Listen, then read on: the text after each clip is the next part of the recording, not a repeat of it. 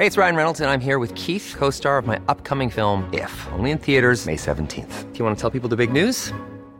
All right, I'll do. Sign up now and you'll get unlimited for $15 a month in six months of Paramount Plus Essential Plan on us. Mintmobile.com slash switch. Upfront payment of $45 equivalent to $15 per month. Unlimited over 40 gigabytes per month. Face lower speeds. Videos at 480p. Active Mint customers by 531.24 get six months of Paramount Plus Essential Plan. Auto renews after six months. Offer ends May 31st, 2024. Separate Paramount Plus registration required. Terms and conditions apply if rated PG. Buenas tardes. Estás a punto de escuchar Yo soy Javier Alatorre. las noticias con Javier Alatorre. La vamos a pasar muy bien. Comenzamos. ¿Cómo fue capaz de decir que me amaba y cambiarme por otro como si nada?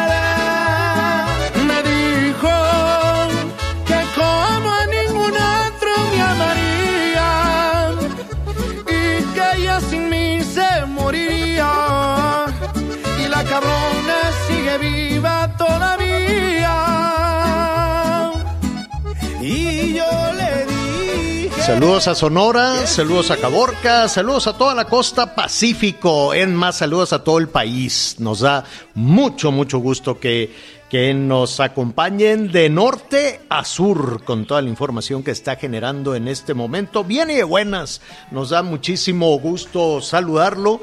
Qué bueno que está, qué bueno que nos acompaña, qué bueno que está con nosotros. Allá en Caborca, por cierto, la que manda 89.9 FM. ¿Y por qué decimos de Caborca? Porque estamos escuchando al mismísimo Cristian Nodal y a la banda MS Sergio Lizárraga, La Sinvergüenza. Está buena, ¿eh? Está buena la canción esta de La Sinvergüenza. El disco se llama, dejen, no me quiero equivocar, se llama Forajido, El Forajido o algo o algo por el estilo. A ver, ponle un tantito más. ¿Cómo fue capaz de decir que me amaba y cambiarme por otro como nada?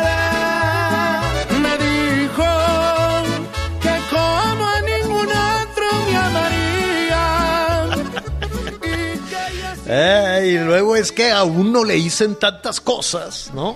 Entonces, este, váyase despacito. Sobre todo si son partidos políticos los que le andan diciendo que lo amarían como a ningún otro y cosas por el estilo, no les crea nada, absolutamente nada. Y ya de ahí para arriba vaya aflojando, va, tampoco, tampoco puede ir por la vida sin creer en nadie, ¿no? Pero a los políticos, a las y los políticos sí no les crea absolutamente nada. ¿Cómo estás, Anita Lomelín? Muy bien, Javier, muy buenas tardes, qué gusto saludarlos, Miguelito. Pues fíjate que con eso de que andamos de fiesta en fiesta, hoy es el Día Nacional del Maíz y pues es una iniciativa inspirada en los festejos de las familias campesinas que hacen en sus milpas y cosechan pues los primeros elotes. Además también coincide con una de las fiestas más importantes para las comunidades, la fiesta de San Miguel Arcángel, quien simbólicamente lucha contra el mal y protege la milpa. Así es, saludos a todas las Gabrielas, a mi prima Gaby allá en Mexicali, a mi sobrino este Gabriel también allá en Victoria, ¿no? Mira, sí, por todo el país. Y sí, hoy va, a partir de hoy vamos a ver a- en, en muchísimas localidades de, del país, pues estos tambos con elotes recién cocidos y con elotes asados. Ah, qué rico. Oye, pero supon, van a poner un maizal en el zócalo y van a hacer algunas ofrendas para la fiesta de Palacio ahora, porque van de fiesta en fiesta. ¿Cómo van, Miguel Aquino? ¿Cómo estás, Javier? Anita, me da mucho gusto saludarlos. Y bueno, haces mención de, de eh, a todos los Gabrieles, pero perdón, ¿dónde quedan también los Migueles? También hoy, hoy es día de San Miguel Arcángel. Así que bueno, pues hay que Miguelito, darle un abrazo a todos los tocayos. Ay, claro que sí, de Miguelito. tú ya pareces, ya te pareces a Oye, no, no, no. A las que conmemoraciones de 2021. está la- entre la las fiestas fiesta- de Miguel Aquino y las fiestas de ya saben quién, este, pues vamos de fiesta en fiesta. Está bueno tener fiesta, pues. Oye, Pero ¿y no sabes sé- también quién está? ¿Sabes quién está hoy de fiesta? Me da mucha, me da mucha risa, me llama mucho la atención de que las redes aquí en el sureste, específicamente en Cancún, están desatadas. Hoy es este el cumpleaños de la presidenta municipal Mara Lezama y es que, bueno, pues es una de las candidatas fuertes para el gobierno de Quintana Roo. Hay elecciones el próximo año y hoy, bueno, han mandado de felicitaciones aquí también a, a Mara Lezama. Oye, por cierto, también, ahorita que hablabas de los políticos, de las promesas y de todas esas cosas, Javier, eh, ¿tú votarías, por ejemplo, por ponerte un ejemplo, ¿ustedes votarían por Julio César Chávez si se postulara a, como presidente de la República? A Julio César. Sí, Julio César Chávez, el gran campeón mexicano, el boxeador mexicano. Pues no lo sé, pues no, mira, a cualquiera de pronto le, le brincaría mucho, ¿no? Claro. Pero este, viendo la forma en que ha solucionado sus temas este, personales y sus temas familiares es una buena referencia, porque los políticos no sabemos nada, nada más se toman una foto y siempre te andan diciendo y prometiendo, pero de sus, de sus historias personales, de, de avance, este, pues tiene puntos a favor el Julio César, ¿eh? Es Muchos correcto. puntos a favor. Yo- yo- Y les pregunto esto porque- personajes.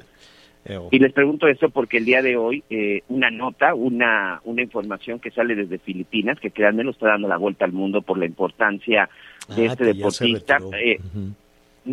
Manny Pacquiao, este gran boxeador filipino, hoy de plano ya está anunciando su retiro y dice que ahora sí, su próximo entrenamiento es para buscar la presidencia de su golpeado Filipinas. La verdad es que Filipinas no la ha pasado muy bien en los últimos años y Manny Pacman Pacquiao, este boxeador que todos conocemos por los enfrentamientos con mexicanos, está anunciando que va de lleno para buscar la presidencia de la República de, Filip- de Filipinas. Ahí les dejo eso. Pues en- ya, ya, ya tiene carrera política el Manny Pacquiao, ¿eh? Ya, Sí, ya fue senador. Exactamente. Él ya ha estado, ya conoce toda, toda la grillería, ya conoce más o menos por ahí cómo, cómo van las cosas. Y con el cartel que tiene y la popularidad que tiene, pues yo creo que, yo creo que avanzará, porque bueno, ahí en Filipinas no creas tú que, que, que han tenido cosas fáciles y sencillas con la política y con los personajes que llegan, ¿eh? Ha estado muy difícil.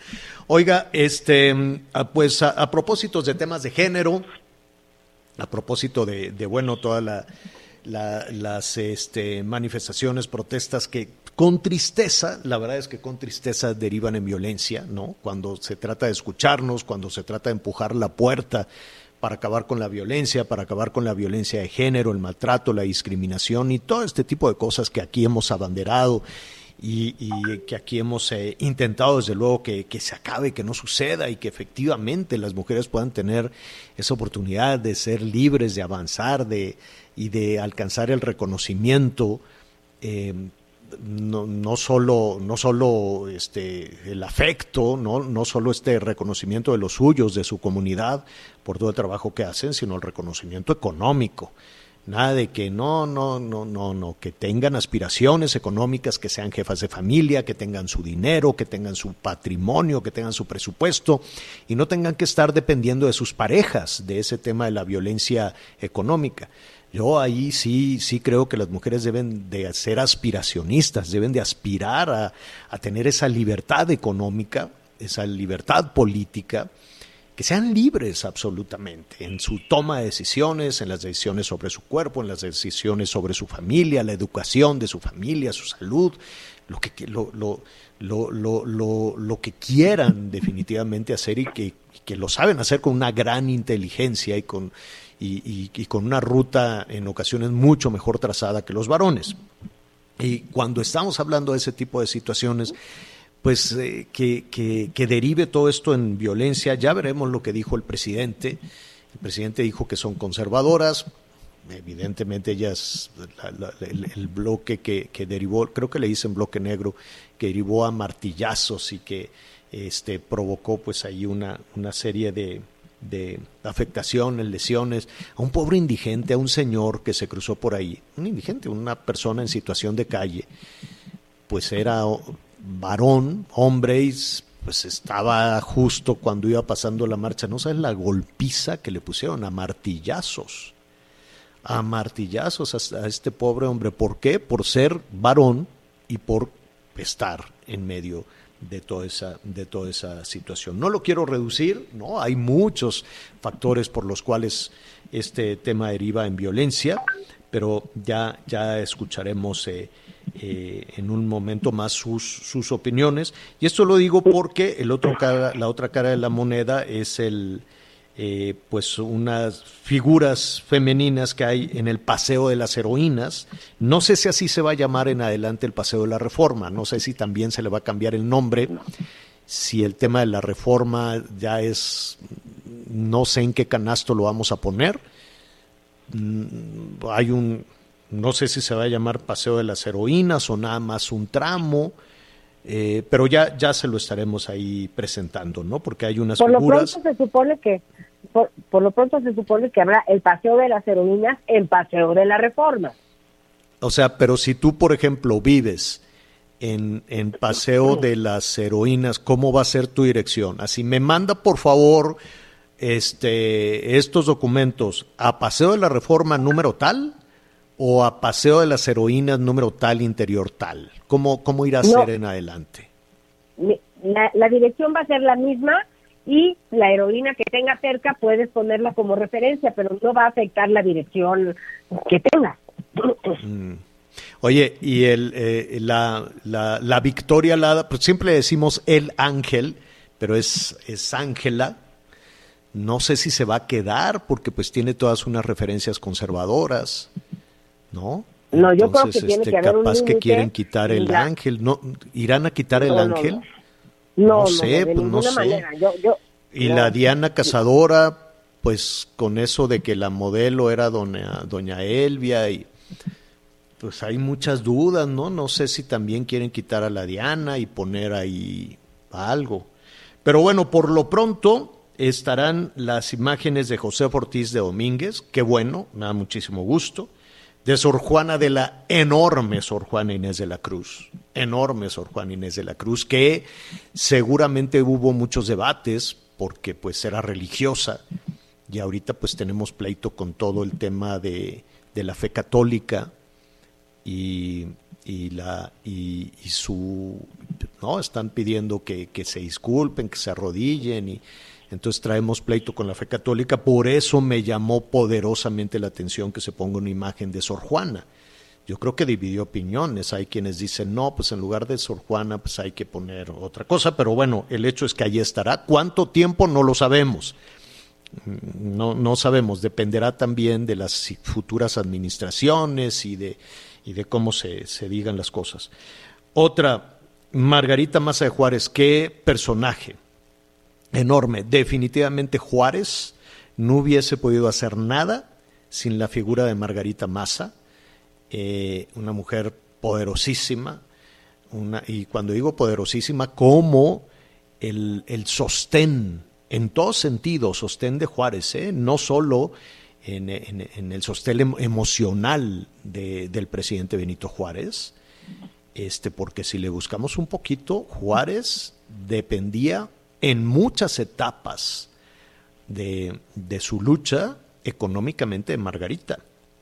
Le llevaba 20 años de edad, ¿no? Margarita pues, era muy jovencita cuando se casó con Benito Juárez, 20 años más grande, a lo mejor en aquellas épocas pues, una cosa distinta, este, pero cuando Juárez andaba en La Habana, pues Margarita le mandaba dinero, cuando andaba de asalto de mata de aquí para allá, de aquí para allá, pues organizaban este de rifas y organizaban lo que fuera y ella pues sacaba dinero de, de, su patrimonio familiar y personal para mantener económicamente a Juárez en su, en su proyecto político. Batalló muchísimo Margarita. Tuvieron muchísimos hijos, no, no, sé si 10, 12 hijos. Se le moría uno, se le moría el otro. Pasó unas penurias cuando se tuvieron que ir a los Estados Unidos huyeron, se fueron allá a los Estados Unidos y la pasaron también muy mal, se les seguían muriendo los, niños, fue una cosa tremenda. ¿Y quién me falta? Gertrudis Bocanegra. Eh, atención, saludos a Michoacán, una michoacana, pieza fundamental también en el, en el movimiento insurgente, porque pues ella de muy buenas familias y tenían sus tiendas de abarrotes y vivían muy cómodamente, ella estaba casada con un militar, tuvo cuatro hijos, en fin, lo que usted quiera, y Gertrudis, este, a pesar de las limitaciones para las mujeres en la educación, ella pues eh, sabía al dedillo todas las ideas de la ilustración y entonces dijo yo voy a apoyar la causa insurgente. Entonces apoyaba ya a los insurgentes y mucho de las tareas de Gertrudis Bocanegra era, este, imagínese por la comunicación en la que en entonces, mandar una carta de aquí a que se ponían de acuerdo los insurgentes, en fin, pues era, y aparte no era, no era nada seguro, entonces eh, eh, eh, eran los mensajes se enviaban de viva voz y, y Gertrudis servía en eso, en un en vínculo de comunicación entre los insurgentes sobre todo mucho en Michoacán. Y entonces, este, pues la sorprendieron, la acusaron, seguramente, ¿no? Alguien la acusó y dijo, mire, ve aquella mujer que vaya a la Gertrudis, ella lleva toda la información de los insurgentes y, bueno, la, la, la detuvieron y la fusilaron, la torturaron. Fue terrible la historia de Gertrudis, eh, Gertrudis Bocanegra, y, este, y la fusilaron ahí mismo en Michoacán. Entonces son cuatro de los personajes poderosos todos, valiosísimos todos. Lástima que todas estas historias, que todos estos personajes pasan por el tamiz electoral y pasan por el tamiz político. No debería, no debería de ser así.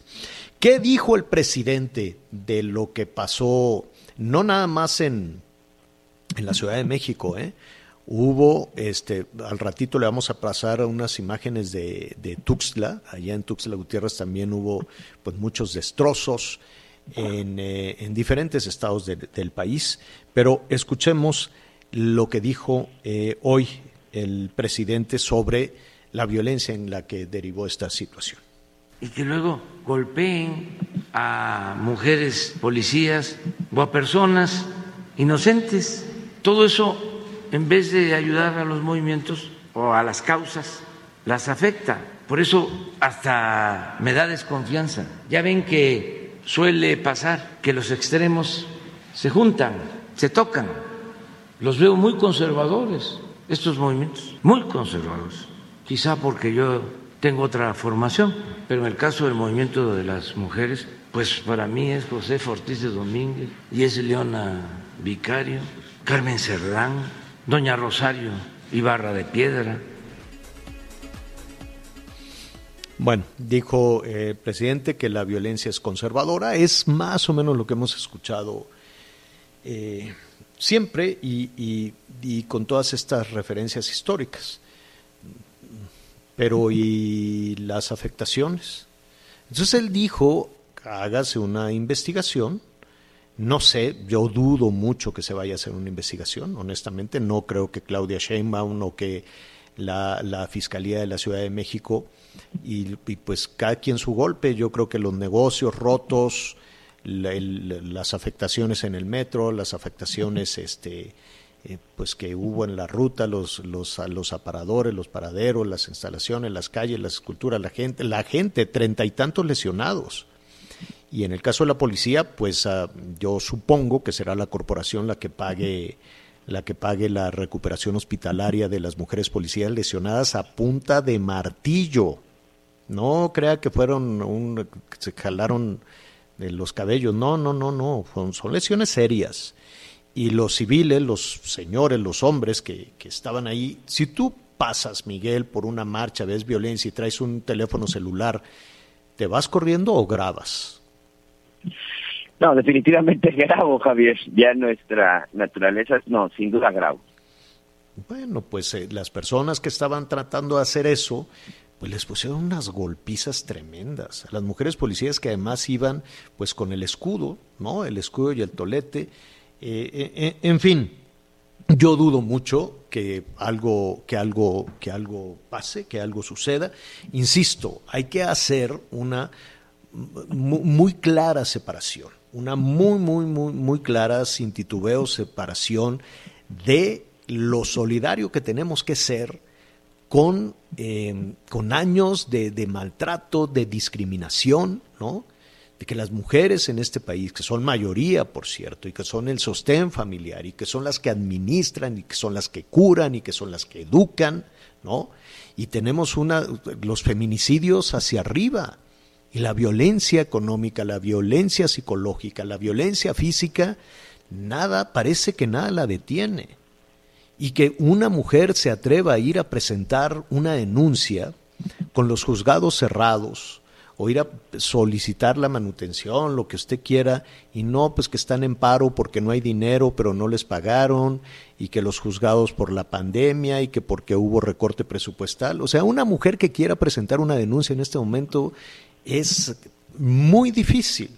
Es muy difícil porque además no solo es enfrentarse a los vericuetos de la justicia, sino enfrentarse a los vericuetos familiares de cómo te atreviste a ir a denunciar a tu marido, cómo te atreviste a ir a denunciar a tu pareja. Es una pesadilla lo que viven las mujeres en este país. Y claro que tenemos que ser solidarios cuando salen a protestar y a decir ya basta.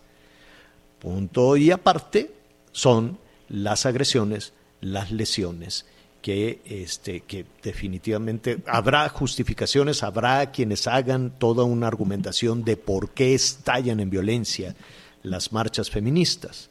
Y habrá quienes digan que es para, para eh, descarrilar toda esta situación. Su opinión, como siempre, es la mejor. Oiga, pues nada, que em, eh, estamos eh, entrando ya a la recta final de, de, este, de este año, ¿no? Ya estamos entrando al último trimestre y siempre vienen las evaluaciones, las mediciones este, y, los, y los comparativos. Desde luego hay quienes dicen es que comparar con la pandemia es algo muy difícil, ¿no? Con el desconcierto, con todo cerrado, con una caída brutal en la economía de nuestro país. Y uno diría, bueno, pues ya tenemos el 2021 entre que sí que no, este, relativamente abierto con muchas este, complicaciones. ¿Qué tenemos de entrada al último trimestre de este año? Una pérdida de empleos, no nos hemos recuperado. No solo no nos hemos recuperado, sino que siguen este, bajando las, eh, las, las mujeres, los hombres que están buscando un empleo, o por lo menos un empleo formal, o por alguna razón la gente se siente más cómoda con un empleo irregular, por decirlo, por decirlo de alguna manera. ¿Por qué? ¿Cuáles son los números? qué está pasando con nuestra economía cuando vamos al último tramo del, del año. Yo le agradezco, como siempre, el análisis que hace Pedro Tello, asesor en temas este, económicos, en temas financieros, a quien le agradecemos muchísimo, como siempre, la comunicación. ¿Cómo estás, Pedro? Muy buenas tardes. Javier, buenas tardes. Un gusto saludarte a ti a quienes nos escuchan y gracias por el favor de la invitación. ¿Qué análisis tienes? ¿Qué, qué, qué, qué tan optimista o pesimista, no lo sé, es, eres respecto a este último tramo del 2021? Fíjate, Javier, que el, comportamiento de la economía mexicana en este 2021 podemos dividirlo perfectamente en dos etapas muy bien diferenciadas. El primer semestre de este año, la economía de nuestro país presentó un ritmo de recuperación que sorprendió a propios y extraños, a tal grado que llevaron las estimaciones del crecimiento esperado de un 4% hacia el primer trimestre de este 2021 hasta una tasa del 6,5% a mediados de este año.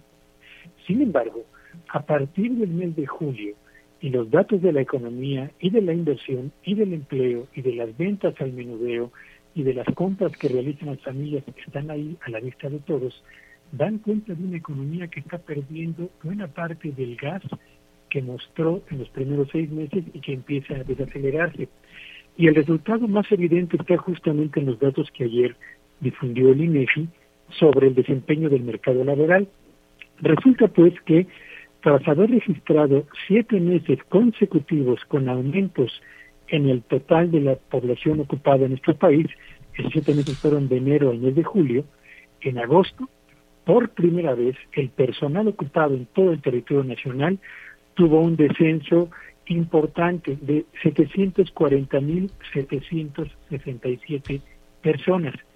¿Qué significa esto?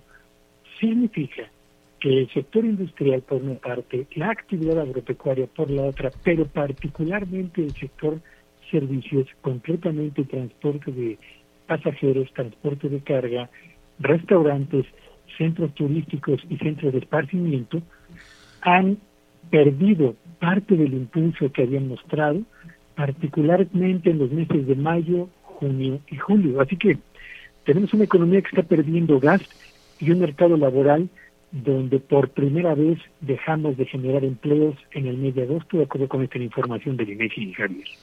Eh, eh, la parte la parte complicada de todo esto en el diagnóstico es por qué, ¿no? Porque si si tienes ese rebote, porque hay que decirlo de esa manera, uno quisiera que que, fuera un un crecimiento real, como decían por ahí, en, de, palomita o de palomita de Nike o como tú quieras, pero un crecimiento.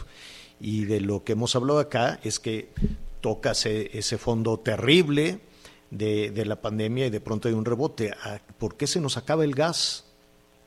Yo diría que en el caso del mercado laboral son tres los factores que lo explican.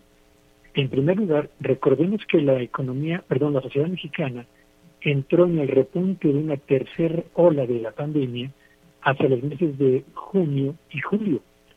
Y de hecho, este repunte en la pandemia que provocó un descenso en el número de personas que acudían a los centros comerciales a adquirir bienes y servicios y que provocó al mismo tiempo que los pedidos para las empresas del sector industrial descendieran, terminó por reflejarse con los datos de inversión y de empleo que ya conocemos y que corresponden al mes de agosto, como lo hemos señalado. Entonces, la tercera ola de la pandemia influyó en un enfriamiento de la actividad económica.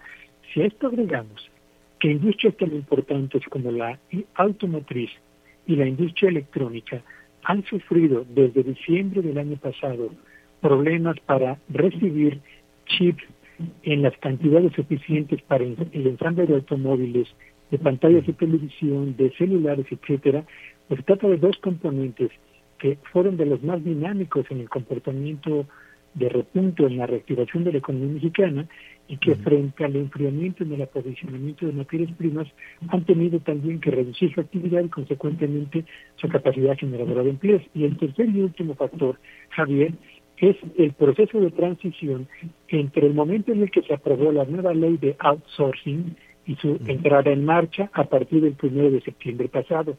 Como todos sabemos, las empresas tuvieron durante los meses de julio y agosto el tiempo necesario para dar de baja a los trabajadores que tenían bajo el sistema de subcontratación ilegal para darlos de alta en el IMSS como trabajadores legalmente registrados con todas las prestaciones de la ley.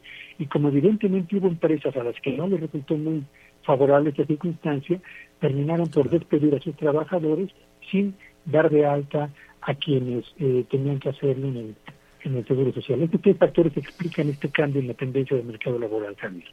Pues de esa manera estamos iniciando la última ruta y lo que, lo que tú evidentemente nos, nos ilustras sobre ese tema, pero al parecer seguirán siendo las remesas pues eh, el, el, principal motor eh, en lo que resta en lo que resta del año. Si a todo lo que nos estás comentando efectivamente le, le sumamos que, que las ventas de México al exterior también tienen por ahí un tropezón no que tenemos ese déficit comercial y seguimos a la espera de los proyectos de los proyectos que puedan no los proyectos de infraestructura que puedan eh, arrojar una situación diferente o puedan provocar una situación diferente pues agarrarse de las remesas.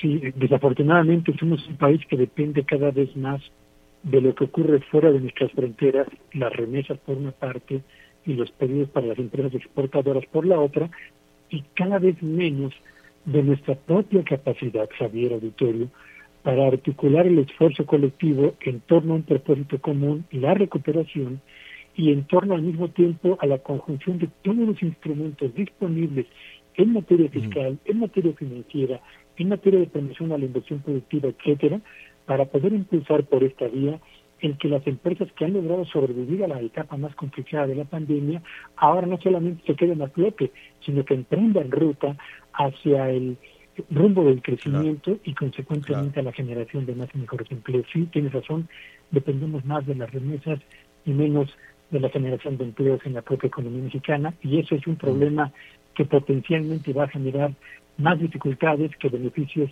a mediano plazo. Oye, Pedro, te, robo un minuto más para que no nos dejes tan, tan, tan tristes.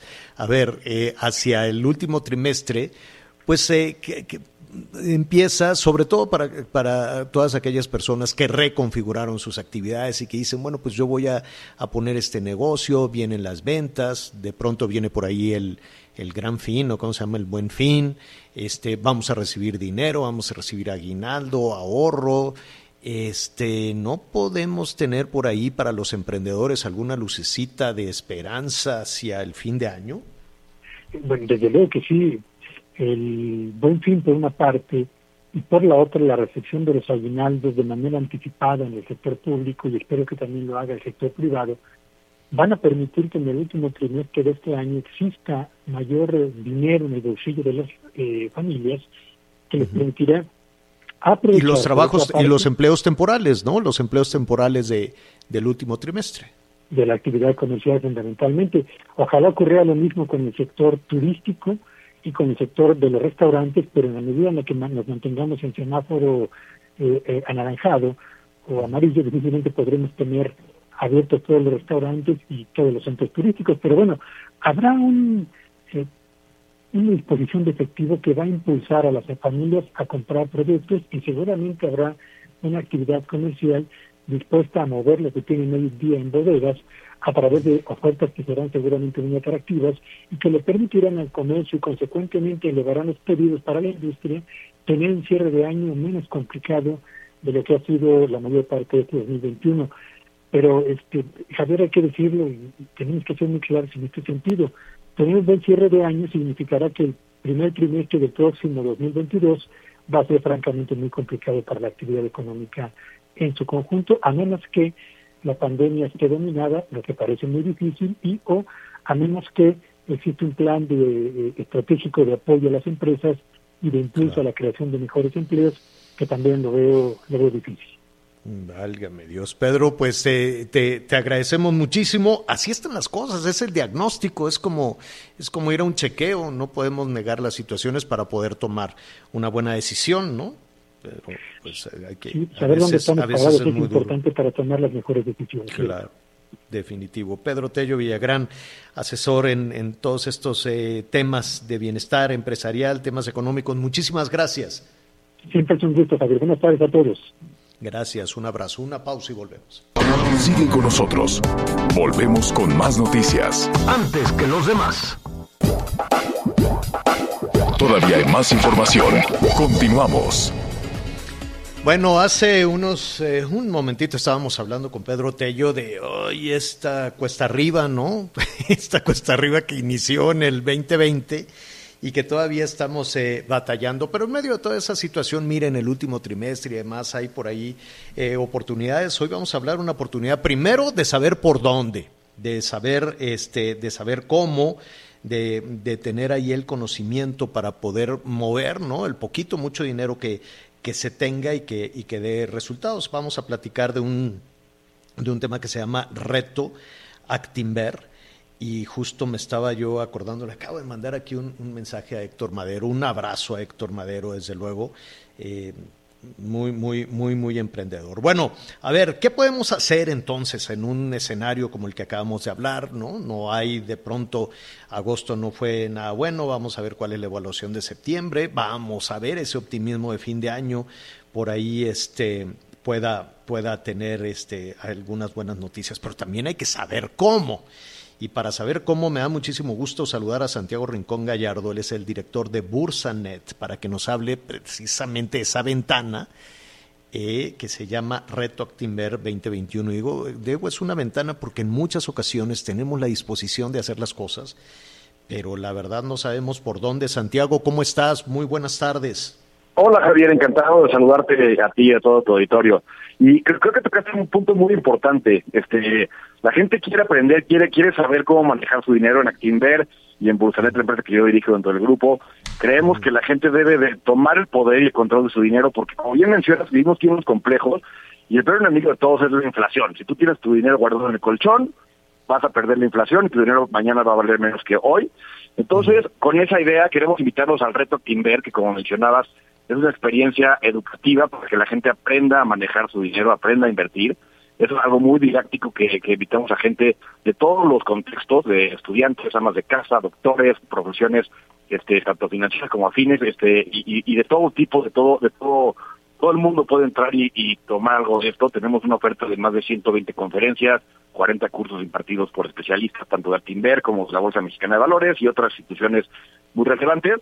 Y, y pues esto es, es, una experiencia de aprendizaje que la idea es que la gente aproveche en, en primera instancia este aprendizaje, luego compita en un simulador de la Bolsa Mexicana de Valores, en donde los, los, los que los que mejor les vaya en este simulador que empieza en el mes de octubre, pueden ganar unos premios muy interesantes, pero al final del día el primer premio es reconocimiento, ¿no? Como bien decías, claro. es importante que la gente, la gente aprenda a invertir. Claro, definitivamente. Dos cuestiones. Eh, bueno, eh, va, vamos a aprovechar el tiempo. Uno, ¿qué tenemos que hacer? Eh, y dos, esto es para gente que tiene un capital importante, que decir, bueno, pues me sobra tanto dinero, ¿qué tanto, qué, qué tanto se requiere? Porque pues yo veo que, por ejemplo, puede haber jóvenes estudiantes, jovencitas, jovencitos, hasta retirados que dicen, bueno, yo quiero aprender más para que mi patrimonio esté seguro, ¿no? Exactamente, Javier, justo es el punto. Para escribirlo es muy fácil, simplemente ingresando a retoactinder.com. Este, como bien mencionas, no es necesario, todo el mundo piensa que invertir en el mercado de valores, invertir en fondos de inversión es para gente este, muy rica, con muchos recursos, y, eso es, es, un mito completamente falso. Este, hoy puedes abrirte cuenta, por ejemplo, la empresa que yo represento, que es Busanet, desde un peso y manejar tus inversiones tú solito, desde tu computadora celular. Pero bueno, para aprender, este reto Actinver es algo muy, muy recomendable. Los invito a que se metan a la página, nos sigan en redes sociales, en Reto Actinver eh, y arroba Reto Actinver en, en Twitter. Eh, les recuerdo nada más que las inscripciones se cierran el lunes que entra, entonces... Este, ya, no, ya. Se... Hay que, hay que hacerlo ya.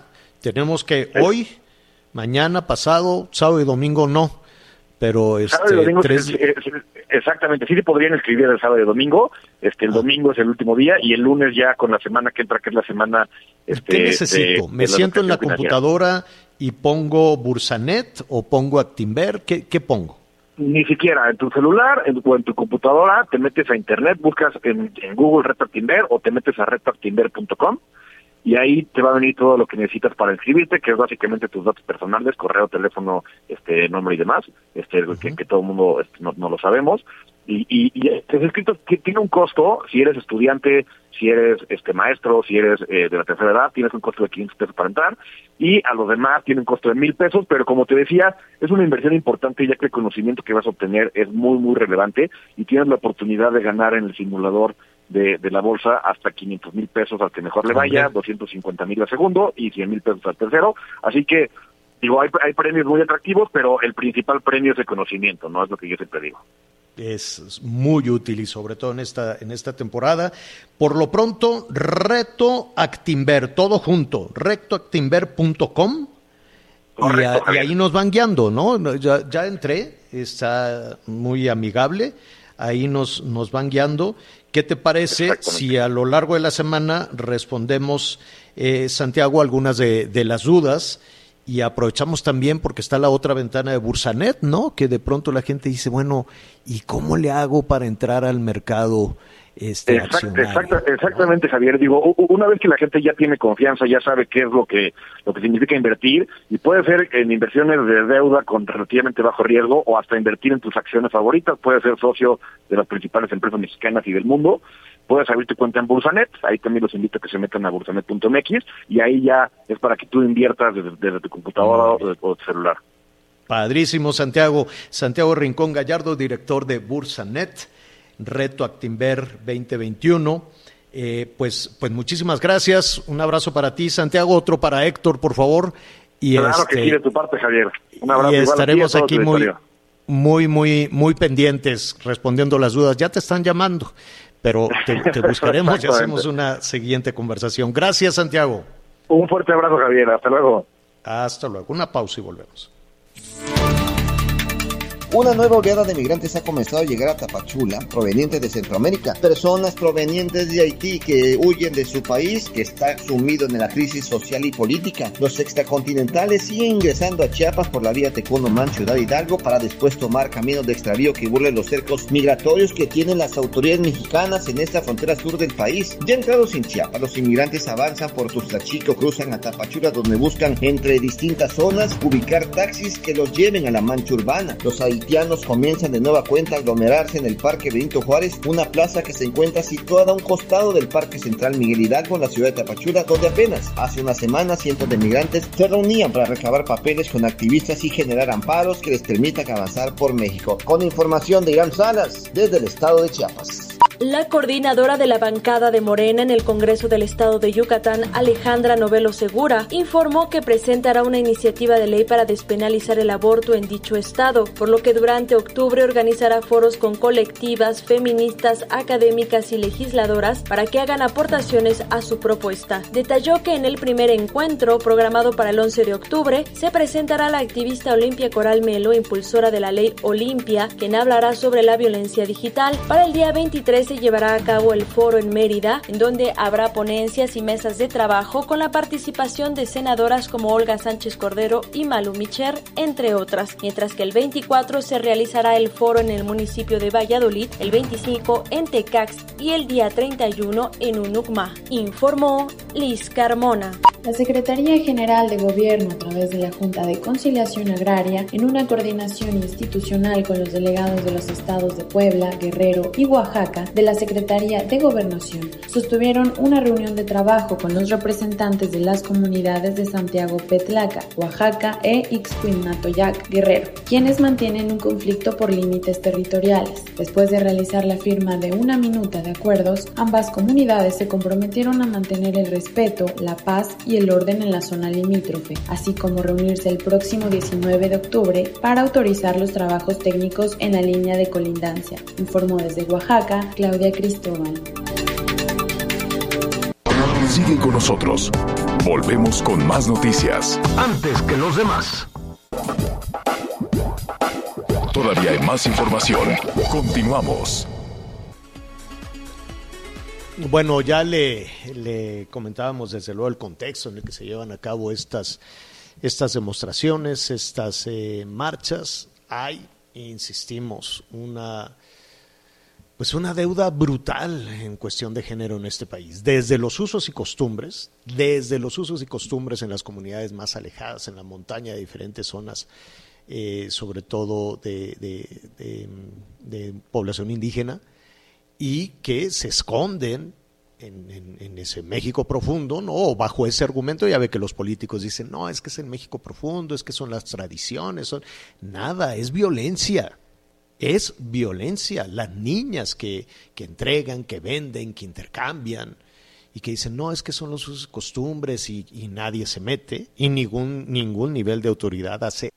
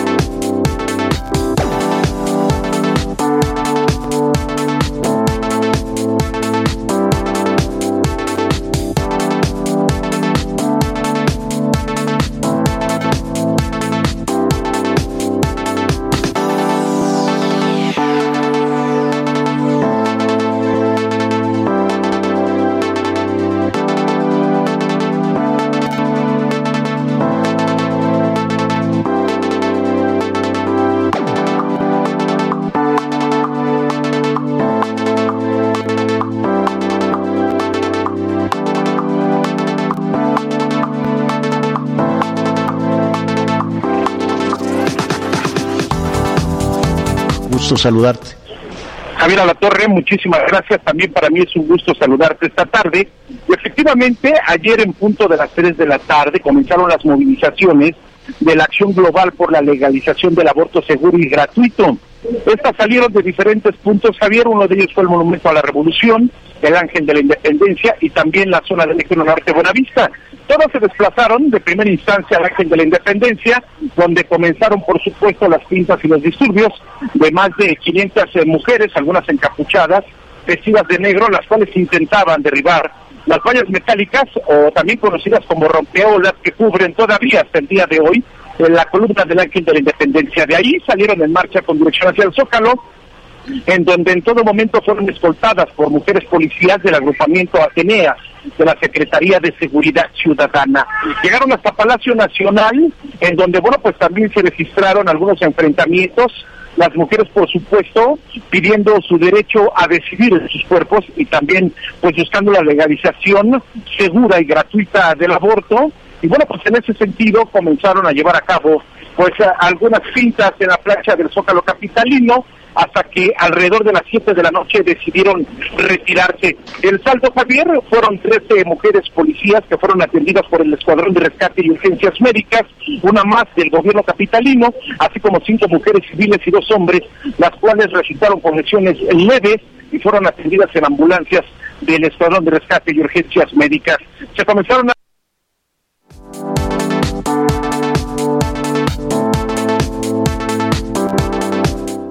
Gracias, gracias Israel. Nada más dime, dime una cosa, de, de denuncias o por parte de la Fiscalía o del Gobierno de la Ciudad de México no hay nada, ¿no? Hasta este momento no.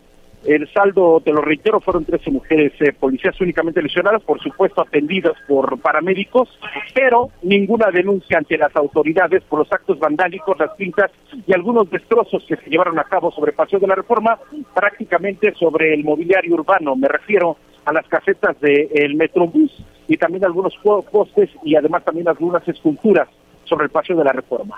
Sí, sí, sí, sí. Pasará tiempo para, para conocer un, un saldo, si es que efectivamente se, se quiera conocer. Israel Lorenzana, muchísimas gracias. Javier, seguimos al pendiente. Muy buenas tardes. Gracias. Una pausa, volvemos. Sigue con nosotros. Volvemos con más noticias. Antes que los demás. Todavía hay más información. Continuamos. Oiga, estamos ya en la, en la parte final. Qué rápido se nos va. Muchísimas gracias a El Heraldo Radio y a Audiorama en esta red nacional, pero sabe que se va a poner mejor todavía. Entonces, yo le invito a que ponga javieralatorre.com, así es muy sencillo, ahí en su teléfono eh, en su teléfono celular o en su tablet, en su computadora. Póngale javieralatorre.com, Javier Alatorre MX y la vamos a seguir pasando muy muy bien en la siguiente hora. Este, el Popo está muy nervioso, Miguelón. Sí, la verdad que sí, Javier. Eh, continuamos en amarillo fase 2, pero de acuerdo con el último reporte del Senapred, en las últimas 24 horas se han identificado 229 exhalaciones acompañadas de vapor de agua, gases volcánicos, y bajo contenido de ceniza. Entonces, hay que tener mucha precaución y sobre todo hay que seguir las recomendaciones del CENAPET, sobre todo con la caída de ceniza. Recuerde, principalmente para nuestros amigos en Puebla, en la zona de Tlaxcala, todavía para nuestros amigos en el Estado de México y en esta ocasión no llegará, pero atención también para los del oriente de la, de la capital del país. Cubrir nariz y boca con pañuelo o cubrebocas, que finalmente ya lo estamos usando. Limpiar ojos y garganta con agua pura y no tallarse los ojos, no se los talle, échese el agua directo. Utilizar lentes de armazón y evitarlos de contacto para reducir la irritación ocular cerrar ventanas o cubrirlas y permanecer lo más posible dentro de la casa. Va a continuar la actividad de Don, de, don Goyo, va a continuar la actividad del volcán Popocatépetl y hay que estar muy prevenidos. Oye Javier, ¿y el INEGI? Mm. Pues parece que ya se echó para atrás o no, o no lo... No, ya no es poblano, ya no es poblano el pico de Orizaba. No, sigue en Veracruz. Dice el INEGI que solamente dio por ahí unas coordenadas, pero pues que ellos no son nadie para determinar a quién pertenece. Es que ayer hubo polémica porque decía... nuestros amigos de Veracruz, sí, bueno, dijeron que qué no, de por sí hay pique entre Veracruz, entre Veracruz y Puebla. De eso vamos a platicar. Saludos a Veracruz, saludos a Puebla, desde luego. Y mire, vamos a, tener imágenes, desde luego, del desarrollo de las marchas en diferentes partes de, en diferentes partes del país. Estaremos con ese tema. Atención, las maestras, los maestros, ya cuatro quincenas en algunos estados que no les pagan. ¿Por qué no les pagan? Eh, vamos a tratar también todos estos, eh, todos estos asuntos, todos estos temas. Así es que acompáñenos, acompáñenos. Gracias, Anita Lomelí, Miguel Aquino. Seguimos en la segunda parte. Javier La Torre MX, javieralatorre.com.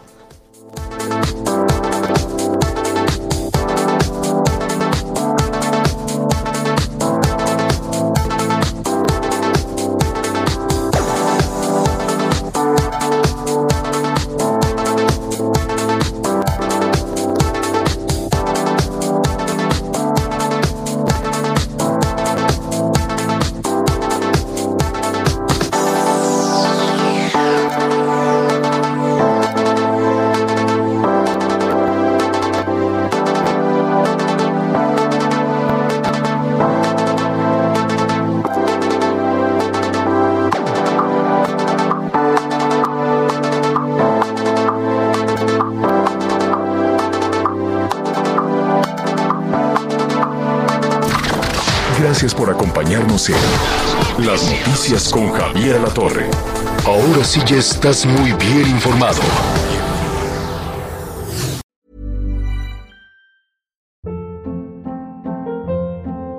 Hold up. What was that? Boring. No flavor. That was as bad as those leftovers you ate all week. Kiki Palmer here, and it's time to say hello to something fresh and guilt-free. Hello Fresh. Jazz up dinner with pecan-crusted chicken or garlic butter shrimp scampi. Now that's music to my mouth. Hello Fresh. Let's get this dinner party started. Discover all the delicious possibilities at hellofresh.com.